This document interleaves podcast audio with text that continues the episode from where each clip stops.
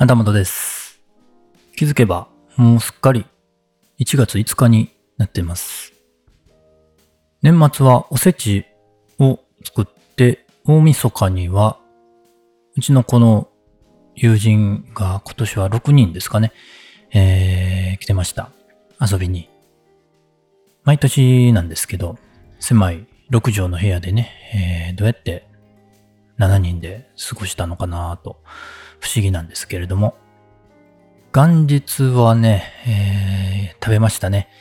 新年はお雑煮から始まりまして、そういえば、小田人さんの企画でね、お雑煮のハッシュタグが何でしたっけ？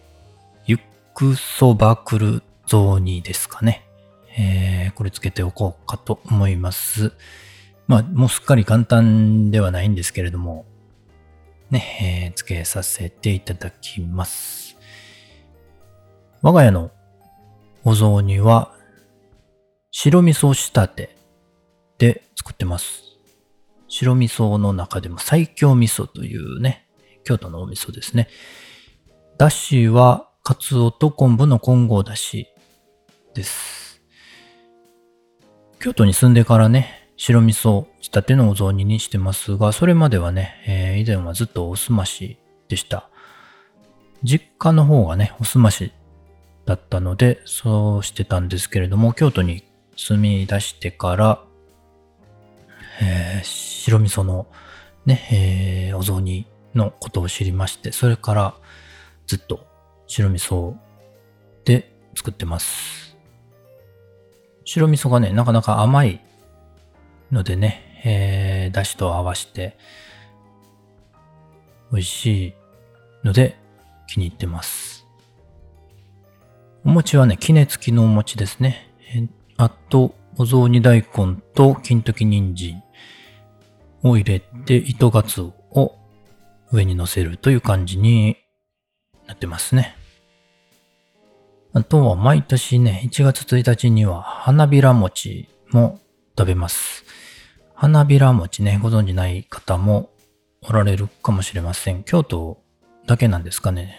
どこにでもあるのかちょっとわからないんですけれども、お雑煮をね、えー和菓子にしたような感じのね、もので、ごぼうをね、甘く炊いたものを挟んでて、ちょっと珍しいんですけどね、ごぼうが和菓子に使われてるっていうのね、なかなか美味しいです。で、年明けは、毎年ね、映画見に行ってるんですけれども、今年はね、なんとなく、えー気分が乗らなくて、まだ行けてないですね。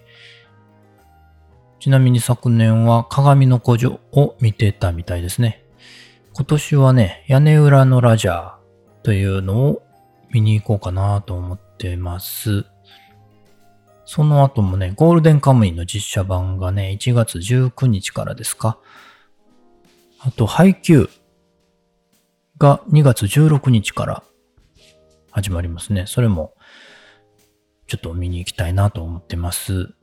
で、もうすでにやってるゲゲゲの何でしたっけ？鬼太郎の映画ね。